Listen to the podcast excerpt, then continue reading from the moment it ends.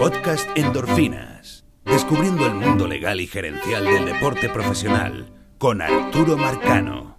Y bienvenidos a un nuevo capítulo, episodio dosis de endorfinas. Hoy es primero de marzo y estoy grabando esto a las 8 y 20 de la mañana en un día caluroso en Toronto. Creo que vamos a estar en 0 grados. Así que todo bien por ese lado.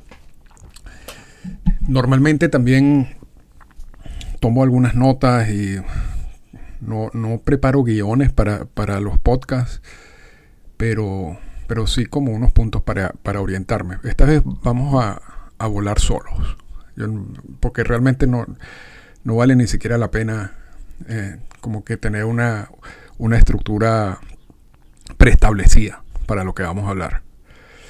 Eh, en el día de ayer, las partes de MLB y el sindicato trabajaron por más de, no sé, 14 horas, 15 horas, hasta las 3 de la mañana.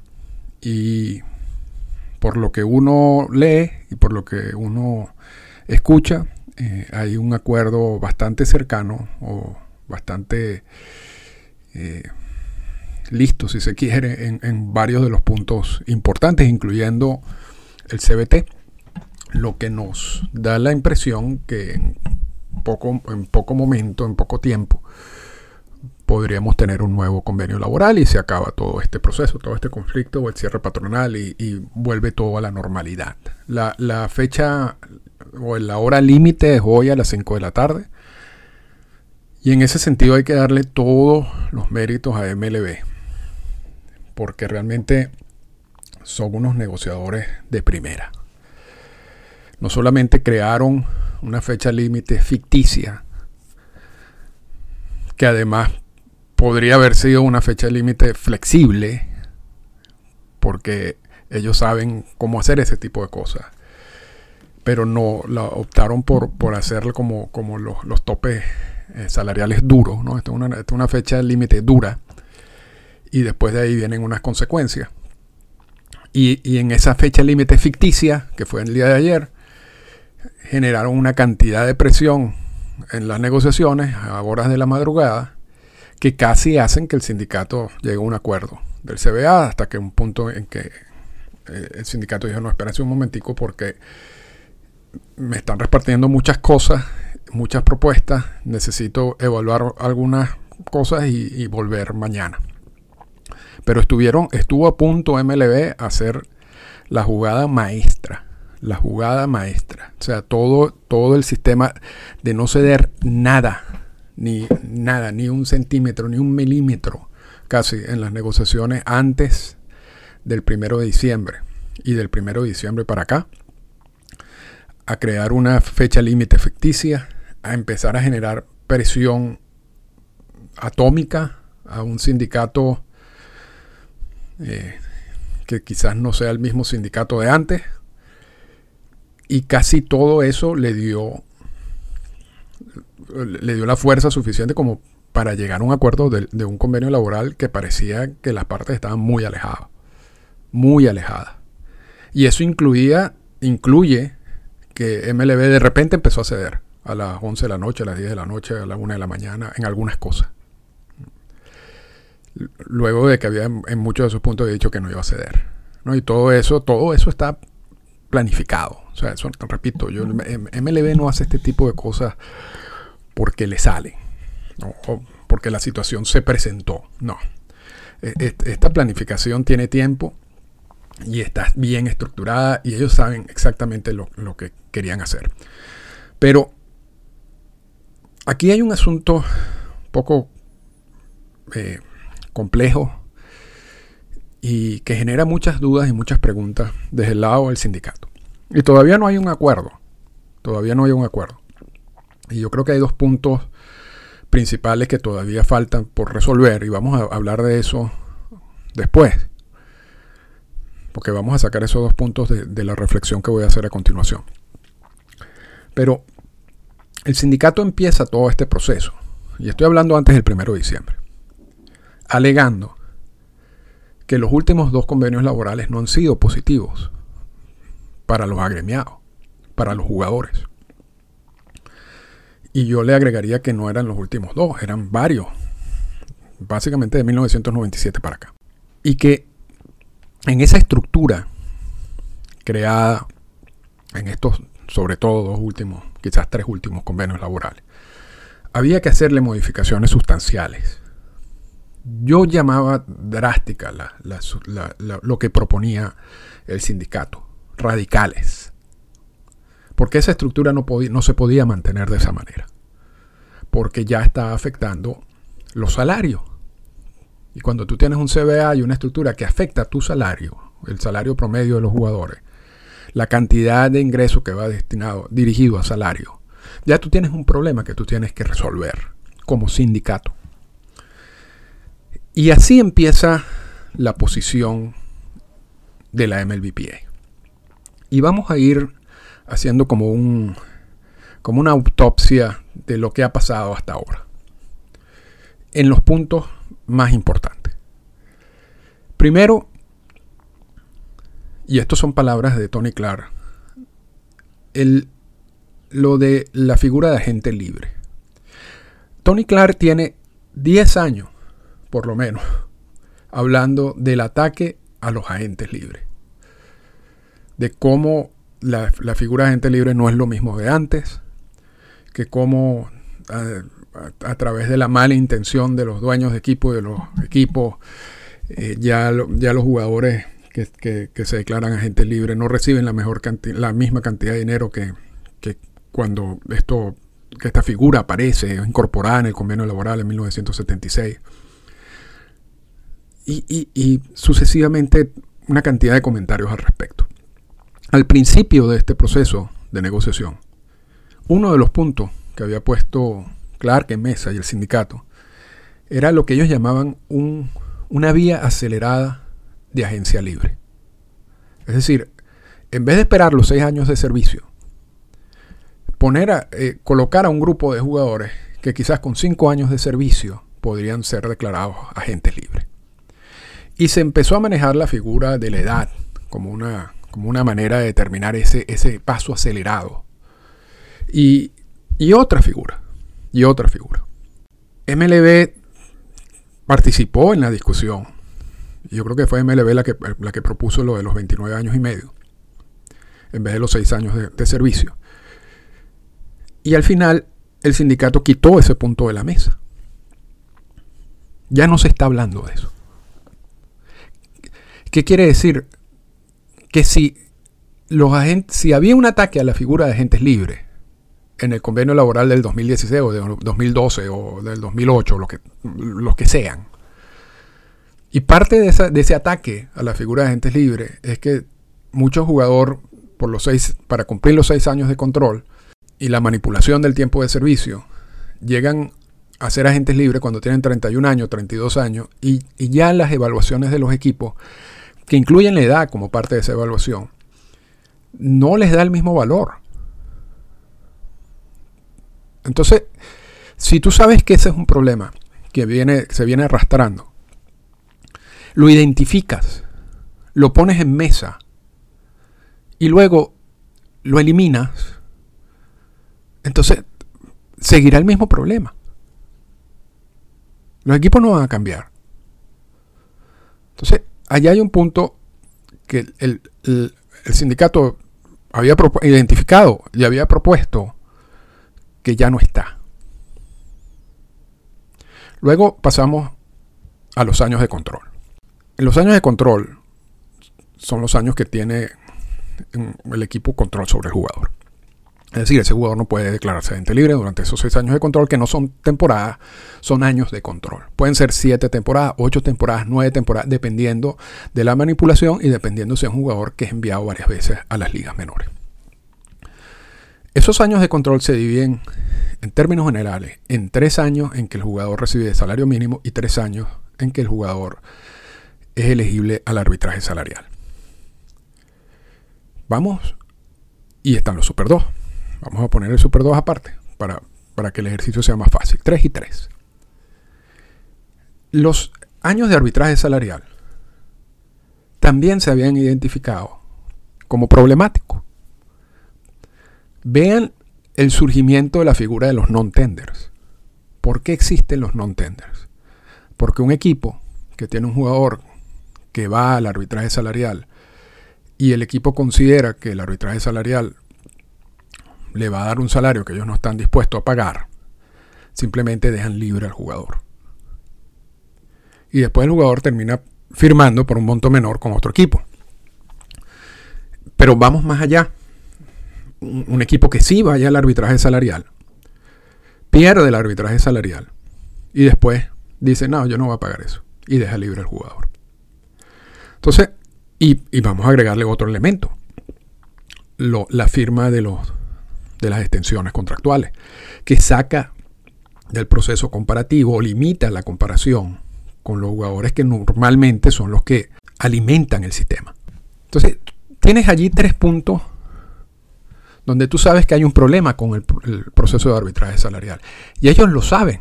El sindicato lo había identificado. Incluso se habló en algún momento de una fórmula para sustituir el proceso de arbitraje salarial por una fórmula, etcétera. O sea, el, el, punto, el problema se planteó, se puso en mesa, porque es un problema. ¿Qué pasó con ese punto? Ya no está. Ya no está. O sea, el arbitraje salarial sigue siendo igual que antes. Entonces, si había un problema antes, va a haber un problema ahora. Vamos con los Super 2.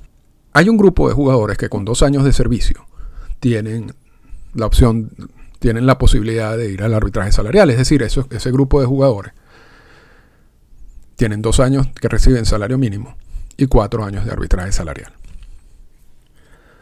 Un punto, si se quiere, de honor ya que no, no, no, habíamos, no se ha modificado la figura de agente libre o el paso acelerado para ser agente libre, no se, no se modificó el proceso de arbitraje salarial. Entonces quedaba aumentar la cantidad de jugadores elegibles al Super 2, que vayan a cuatro años de arbitraje salarial. Y vamos a decir algo, inicialmente todos los jugadores todos con dos años de servicio eran elegibles al arbitraje salarial. O sea, la, estructura original de esto eran dos años de servicio, salario mínimo, cuatro años de servicio, arbitraje salarial. Y el sindicato, en una negociación de un convenio laboral, cedió ese año adicional y convirtió, y ahí es donde surge la, estructura actual, los 3 y 3. Y luego se incorpora los Super 2. Y en estos momentos, o en el convenio laboral pasado o en los últimos convenios laborales, el 22% de jugadores que tienen dos años de servicio son los elegibles a ese año adicional de arbitraje salarial. El sindicato empezó con una propuesta de que el 100% de los jugadores con dos años de servicio eran elegibles al arbitraje salarial. Es decir, buscar recuperar ese año que ellos habían cedido. Esa propuesta se mantuvo por un tiempo. Luego la bajaron el 75% de los jugadores de dos años de servicio que pueden pedir el arbitraje salarial. Luego lo bajaron al 35%. Que ya, ya, cuando, ya cuando tú lo bajas al 35%, ya tú dices, ya aquí, no sé, ya, ya, no, no, incluso si se los dan, no pareciera un avance significativo en comparación con el 22%, ¿no? Pero bueno, algo es algo. Ayer lo quitaron de mesa. Y las declaraciones, por las declaraciones de, que he leído, no lo, han, no lo han quitado de mesa de manera definitiva, ¿ok? Parece que está condicionado a otras cosas. Pero, pero el asunto es que ya se habla de quitarlo de la mesa. Lo que quiere decir que va a mantener el mismo sistema. Y lo que quiere decir que parte o parte vamos a dividir este, la estructura en dos partes. Esta es la parte de años de control y agente libre.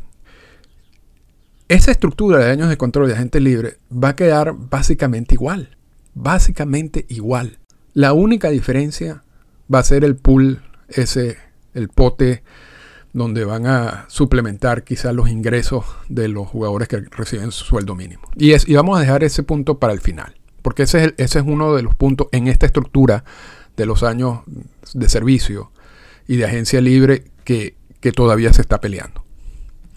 Quitando ese punto, esta estructura quedó igual. Y recordamos, vamos a recordar algo.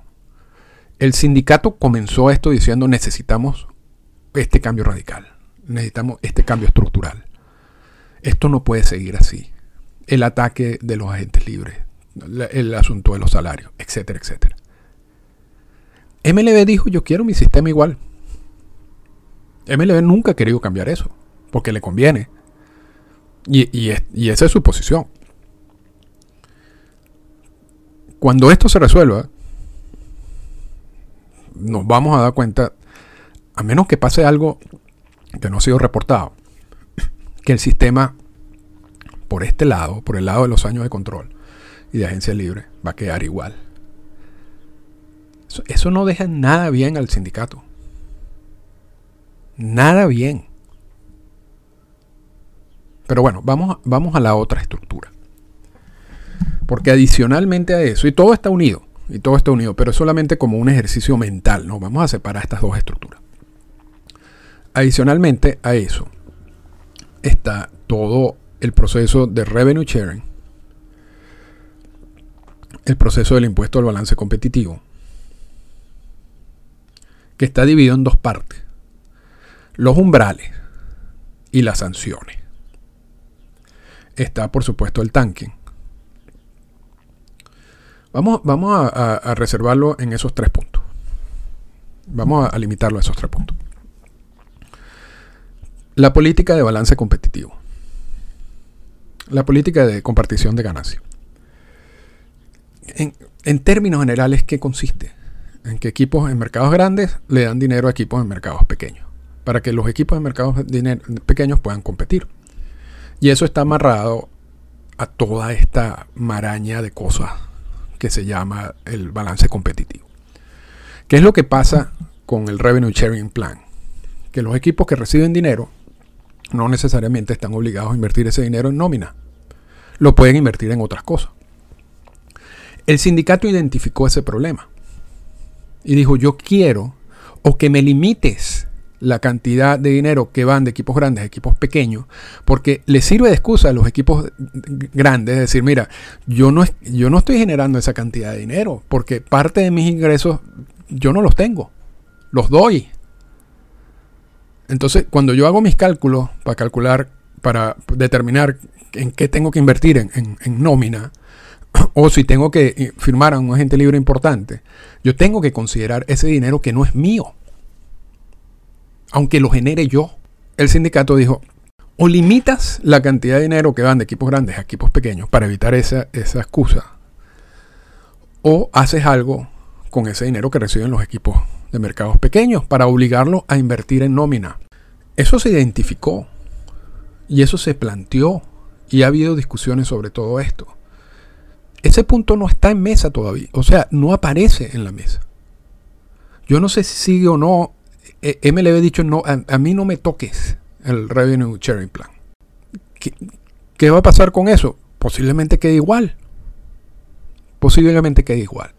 Vamos con el Competitive Balance Tax, o lo que se llama impuesto al lujo o el balance competitivo. Repito, está dividido en dos partes. Los umbrales. Los umbrales es el, monto que si mi nómina se pasa, a mí me empiezan a, a sancionar. Y lo que son la tasa o, la multa, eh, los rates, como, como, como, se dice en inglés, con el cual me van a pechar si se quiere. El sindicato dijo, el CBT actúa como un tope salarial. Porque los equipos, sobre todo de mercado, olvídense de los equipos de mercado pequeño, los, los que mandan y los que los que empujan el, mercado de salario son los equipos de mercados grandes. Los equipos de mercados grandes, cuando se pasan de esos umbrales, empiezan a ser sancionados. Y si es la primera vez un porcentaje, si es la segunda vez otro porcentaje. Y no voy a entrar en porcentaje porque se van a dar cuenta que es que no importa. La segunda vez es otro porcentaje y la tercera vez otro porcentaje. esos son los porcentajes establecidos en el convenio laboral del 2016. Entonces el sindicato identifica ese problema. Y dice, esto, esto lo que hace es que quitas el incentivo de los equipos de mercados grandes a invertir en nómina. porque al final no van a querer estar pagando esa cantidad de dinero en impuestos.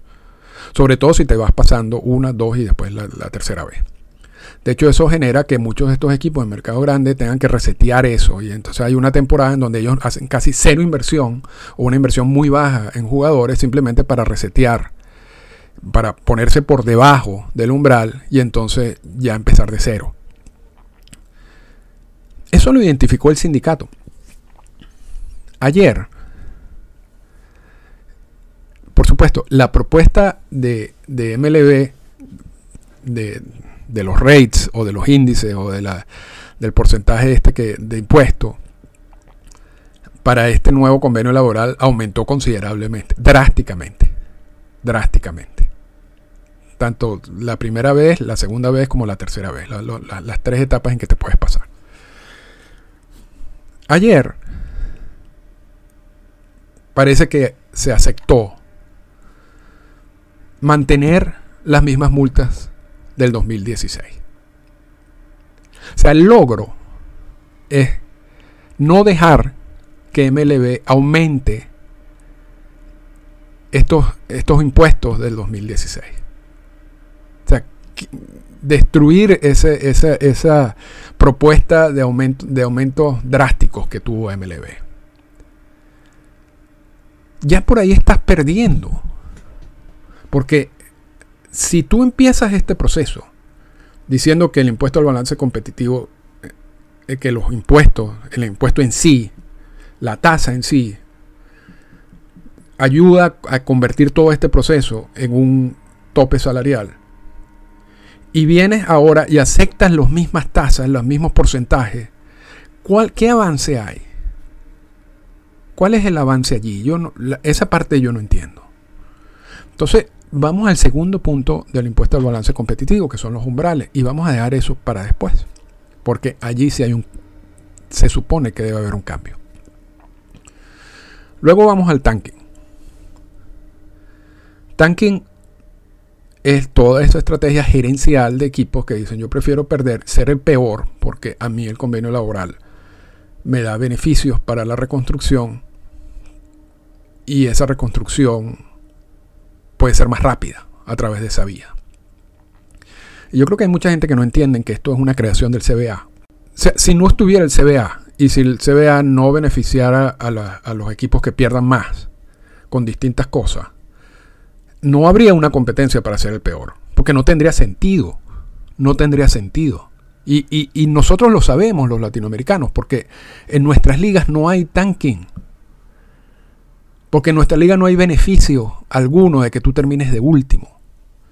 Entonces, y está hablando de la Liga del Caribe o, incluso la Liga Mexicana de Béisbol. En, esas ligas, eh, la responsabilidad de todos los equipos y gerencial desde el principio es tener el mejor equipo posible tratar de, ganar la mayor cantidad de juegos posible y ir a la postemporada, etcétera. Independientemente de cómo tú cuadres tu estructura, tú puedes depender en, jugadores jóvenes, tú puedes depender en veteranos, tú puedes, tú puedes hacer lo que tú quieras, darle más enfoque al picheo, lo que tú quieras, pero la idea, el compromiso gerencial es tener el mejor equipo posible y todos competir. En grandes ligas no es así. En grandes ligas, por el CBA, que repito, esto es un invento del CBA, tú si eres el peor, puedes reconstruirte más rápido y tener una cantidad de beneficios. Y por eso existe el tanking. ¿Y qué es lo que pasa con el tanking? Que los, equipos que están haciendo tanking no invierten en jugadores. Porque ¿para qué? Entonces el sindicato identifica el problema. Se habla del problema. Y MLB dice, nada, esto lo vamos a solucionar con una lotería. Estilo NBA. Porque entonces eso le va a quitar eh, incentivo a los equipos a ser el peor. Porque siendo el peor, no necesariamente tú te vas a recibir el, la selección número uno en el draft y vas a recibir, si se quiere, los mejores beneficios del CBA. Y realmente habría que preguntarse si la lotería va a resolver el tanking. Y yo creo que no, porque es que el tanking no es solamente eso. Y además, además, esto es posible que tenga un impacto en la NBA porque en la NBA un jugador te puede cambiar el destino de un, del, del equipo. Porque son cinco jugadores en juego. En, las grandes ligas el impacto de la primera selección en el draft no es tan importante. No vamos a decir que no es importante, no es tan importante. Pero además el tanking no solamente es eso, el tanking es una combinación de cosas.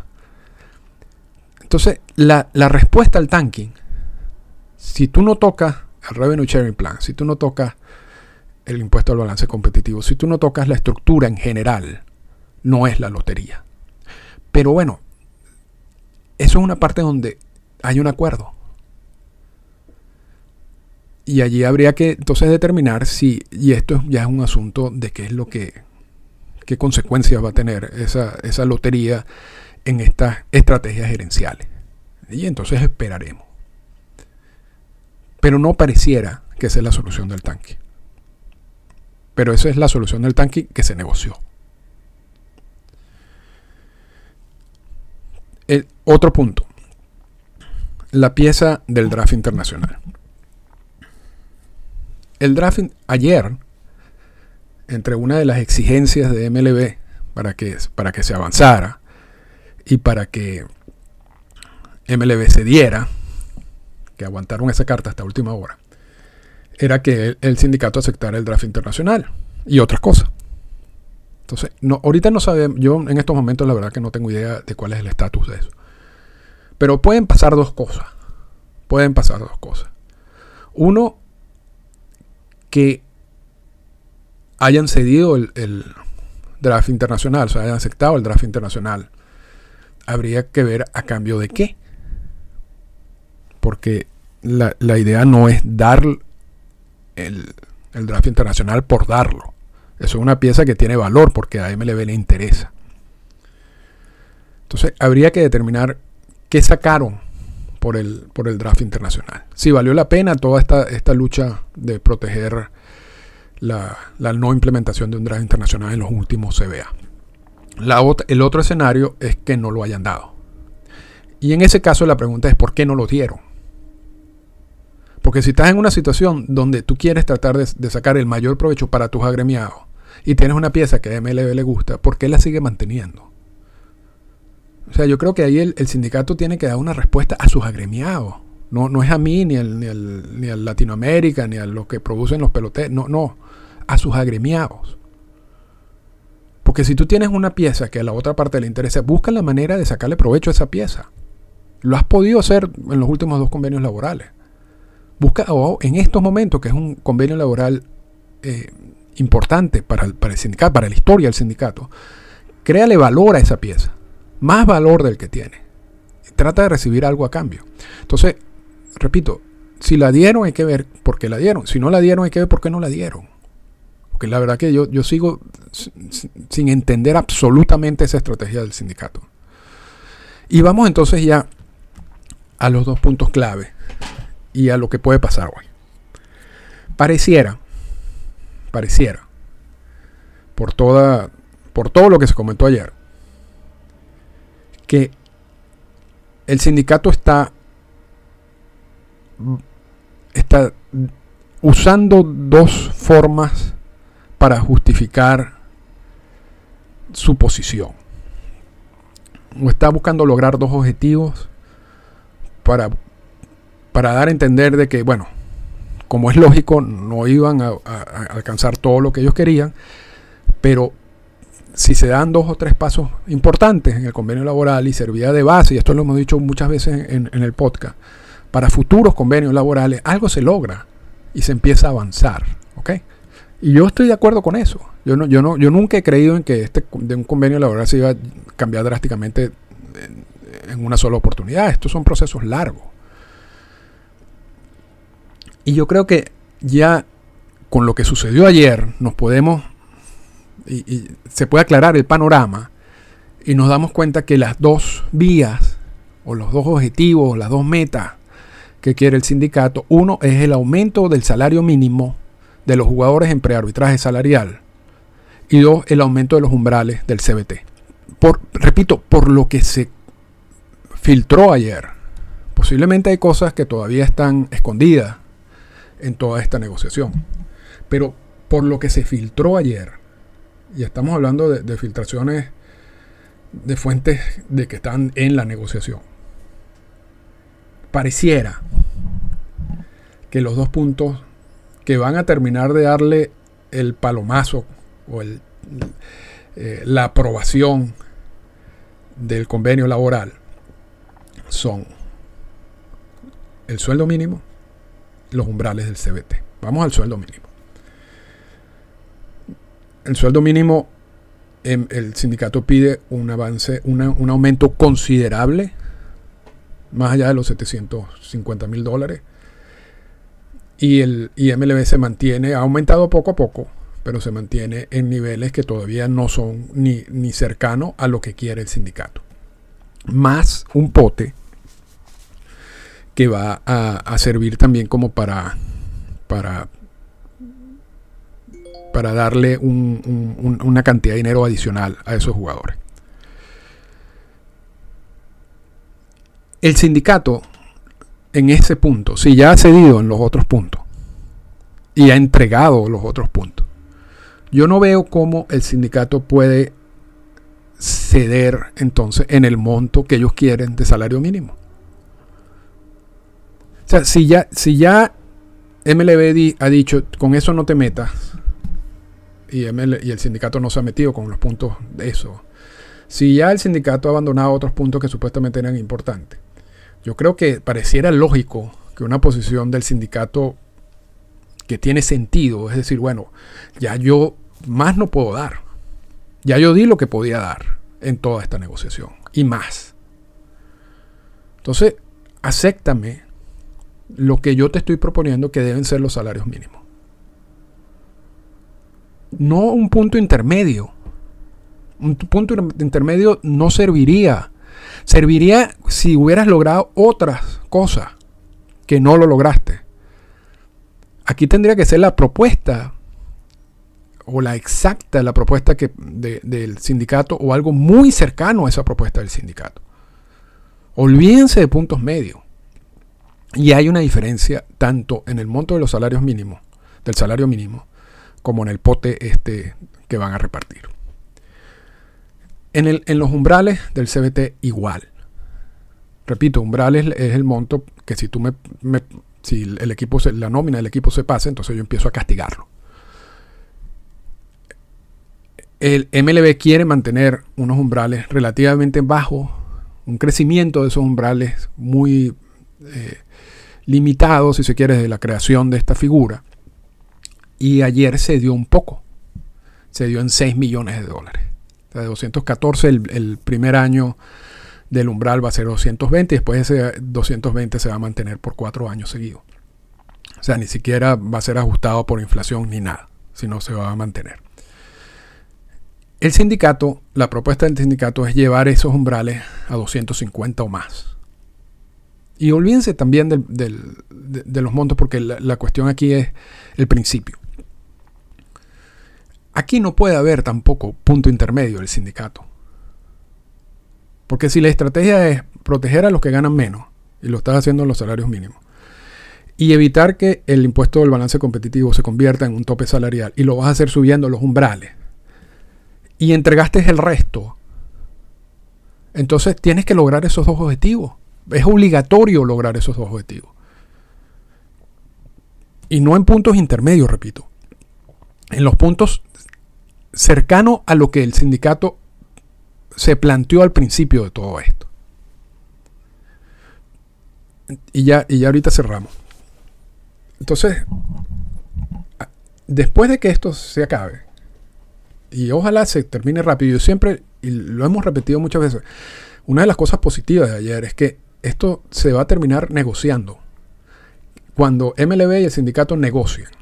O olvídense impasse, mediador, eh, acciones de la Junta Laboral, eh, intervención del presidente de los Estados Unidos. Todos esos procesos, todas esas vías terminan en que las dos partes la van a sentar a negociar.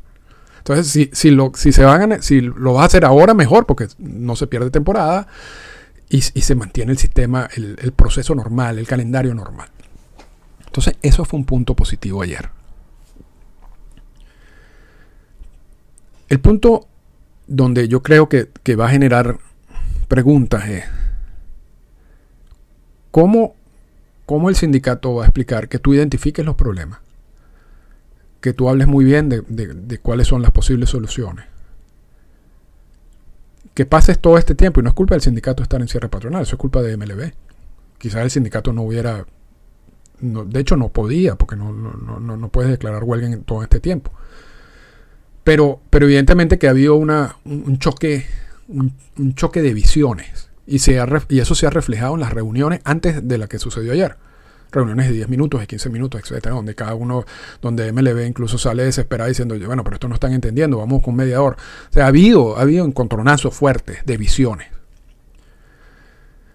¿Cómo explica que luego de todo eso,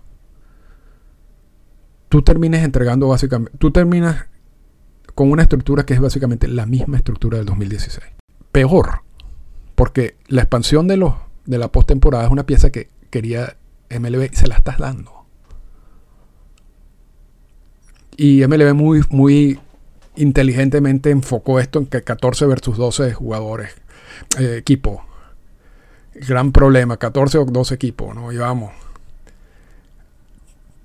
MLB, el sindicato ha podido decir 12 o 0 equipos de cero en, en, el sentido de que no va a haber expansión. Pero no, se, se enfocaron en, el, que si era 14 o 12. Y le estás dando la pieza. Y además que es una pieza que va a tener un impacto en los sueldos. Negativo.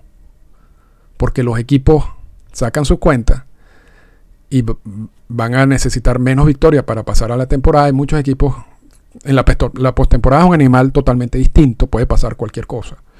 Y hay muchos equipos que solamente su objetivo de meterse en la temporada es lo que quieren porque eso generas más asistencia en esos últimos dos meses de temporada, generas más eh, patrocinios locales.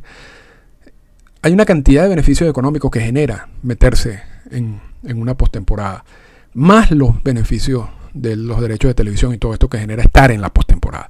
Esa pieza la, la están entregando. Y repito, eso va a tener efecto en los salarios porque como un equipo dicen, yo no necesito tantas victorias para meterme en la postemporada, ¿para qué voy a invertir yo en, un agente libre tan importante? O que me sea tan caro. Ya no, ya no es necesario.